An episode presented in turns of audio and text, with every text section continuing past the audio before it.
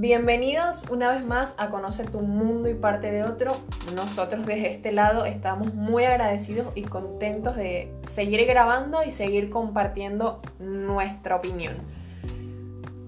Eh, la semana pasada hicimos una encuesta por Instagram preguntando qué les gustaría que habláramos para próximos episodios.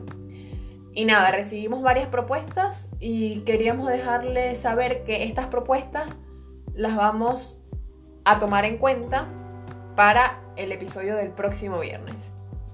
Y sin más nada que agregar, empecemos.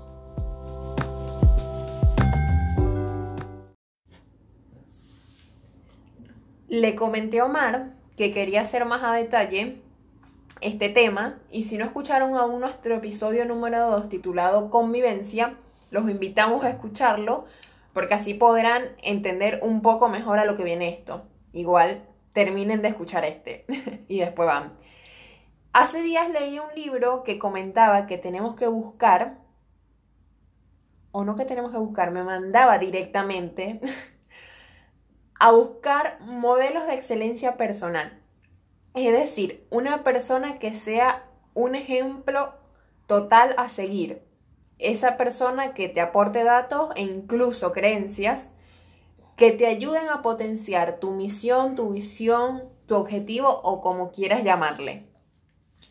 Y es que obvio, todos necesitamos a alguien a quien, a quien poder imitar.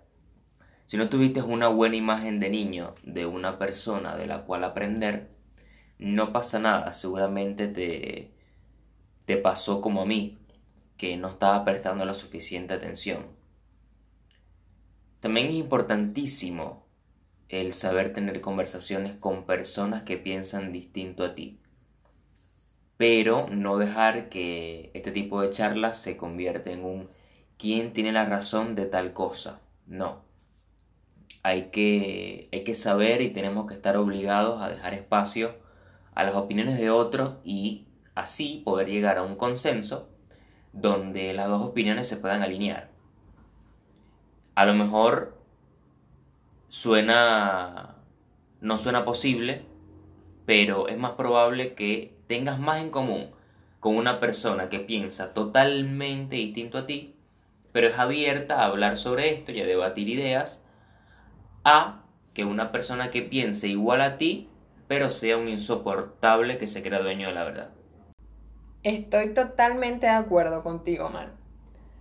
Pero además queremos hacer hincapié porque nuevamente estamos en una situación que requiere palabras de aliento o de fuerza y muchos necesitamos ese empujón y que nos repitan ciertas cosas, como las que vamos a decir a continuación. En el episodio 2, eh, convivencia, como les dije al principio, no dijimos qué significa esto, pero esta vez yo personalmente quiero describirla en una sola palabra y es que la convivencia para mí es armonía. Para los que no saben, Omar y yo tenemos siete años juntos y exactamente cuatro viviendo en convivencia real, viviendo el día a día y como dijimos en el capítulo de convivencia, que no hay fórmula secreta, pero sí un poco de sentido común y conversaciones. Conversaciones que son necesarias. De cualquier manera, no, no todo es color de rosa. Para poder construir una, una relación que dure lo suficiente como lo que hemos durado nosotros, hay que, hay que conocer lo peor de cada uno. En las mejores estamos todos. Y al comienzo, cuando se conoce lo, lo más bonito de cada uno, estamos todos. Hay un punto de quiebre, inevitable, hay un punto de quiebre en todas las relaciones. Y en lo difícil es, lo que, es donde los quiero ver. Ahí es cuando te das cuenta quién es quién y de qué carajo están hechos cada uno. Exacto. Y como les decía, las conversaciones en todo momento son necesarias. Me acuerdo perfecto incluso, no sé si Omar se acuerda, pero yo sí, cuando se tomó la decisión de que viviríamos juntos por primera vez. lo primero que se me pasó por la mente fue, bueno, somos muy niños, somos muy jóvenes, nunca nadie ha vivido con nadie, pero yo quiero dejarle claro a Omar esto que yo pienso. Y es que seremos un equipo en todo momento. Y si no lo consideras así, olvídalo porque no va a funcionar. Y quizás estas no fueron mis palabras textuales y ahora estoy mejorándolo. Seguro fue algo como, si no me ayudas a limpiar o no me ayudas a cocinar, no va a funcionar, vete y chao. Pero eh, habíamos hablado de, de orden, de orden y limpieza y todo lo que esta palabra conlleva. Y que de por sí es uno de los puntos que más a mí me gusta y más disfruto. Porque, a ver, si hay un desorden externo, estoy segura que hay un desorden interno. ¿Y cómo carajos puede haber armonía así? La idea es tener un desorden tanto interno como... Un orden, un orden. ¿Qué, ¿Qué dije? Dijiste un desorden. Perdón. Bueno, estaba muy concentrada. La idea es tener un orden tanto externo como interno. Yo estoy de acuerdo. Yo estoy, estoy de acuerdo en, mucho, pero no, no, en todo. Y, y difiero porque conozco personas que son desordenadas y llevan una vida en paz. Hay quienes manejan su, su, entorno como les resulte más cómodo y hay gente que el desorden les resulta cómodo. Si bien en el, en el orden supuestamente todo fluye de una manera más, eh, ¿cómo se dice?, más, más orgánica, hay algunos tantos que les resulta el desorden. A ver, Pablo Picasso era un desordenado total. ¿Desordenado en qué sentido? Tenía todo un reguero, papeles, eh, el escritor era un desastre. Pero él entendía su desorden y quizás tenía ese desorden. Eh, su desorden le servía.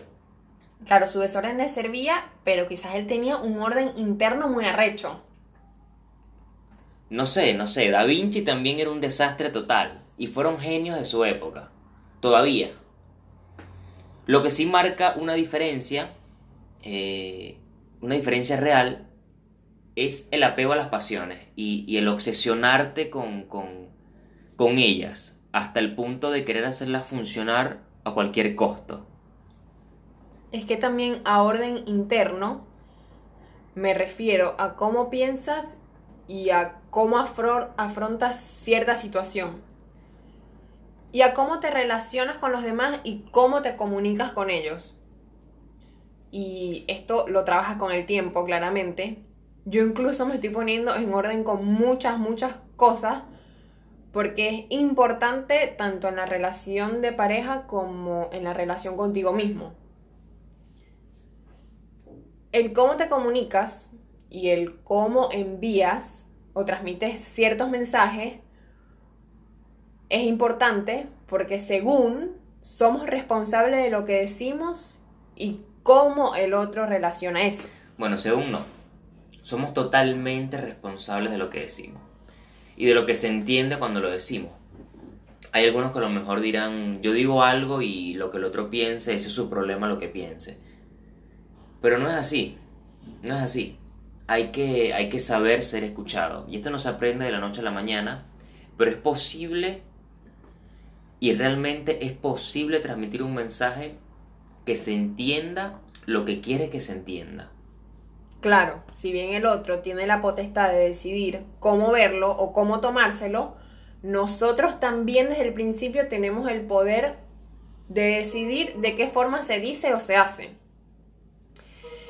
Y yo digo que el orden es importante para todas las situaciones, incluso para cuando buscas trabajo, o sea, armas un currículum que hable de ti, eso lo primero, y cuente más o menos qué es lo que haces, Después empiezas la búsqueda por distintas plataformas. Eso es lo segundo. Lo tercero, te postulas cuando ves ese trabajo que tanto te gusta. Lo cuarto, si es que pasa, te llaman. Y lo quinto, obviamente te vistes lo mejor posible para que quedes en ese trabajo. Y el orden está presente siempre y hay que de verdad trabajarlo. Empezando por lo interno principalmente, para así cosechar relaciones que de verdad tengan una importancia y te sumen a lo largo del tiempo. Hay una... Hay algo que de, de todo eso que, que rescato y que quiero aclarar y estoy seguro que Mariana no, no, no quiso decir que solamente el cómo te vistas por una entrevista es lo importante. Lo... Hoy vivimos en un mundo muy superficial y es importante, está clarísimo. Pero no queremos dejar de lado la, la parte de quién eres tú realmente, de quién es esta persona que, que voy a conocer siendo yo entrevistador, por más como venga vestida. Eso debería ser secundario. Hoy es importantísimo, pero hay otras cosas más importantes que la primera impresión, aunque la primera impresión supuestamente es lo que cuenta. Pero si ustedes vieron la, la película En búsqueda de la felicidad, donde participa Will Smith, él llega a la, a la entrevista vestido de obrero, con pantalones pintados de blanco. Había estado en la cárcel y con todo y todo se presentó en la entrevista.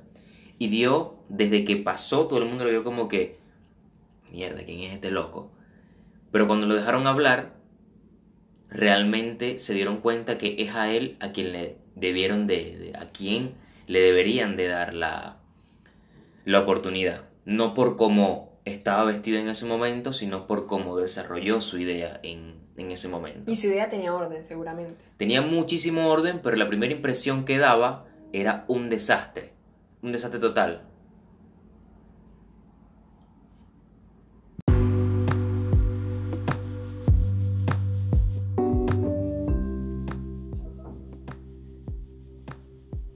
Y bueno, esto ha sido todo por hoy y en el próximo episodio vamos a estar hablando de las propuestas que nos dieron por Instagram, como les dije al principio.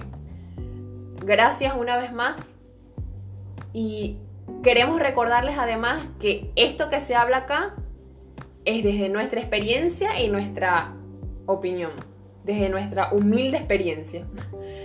Nos vemos el próximo viernes. Chao.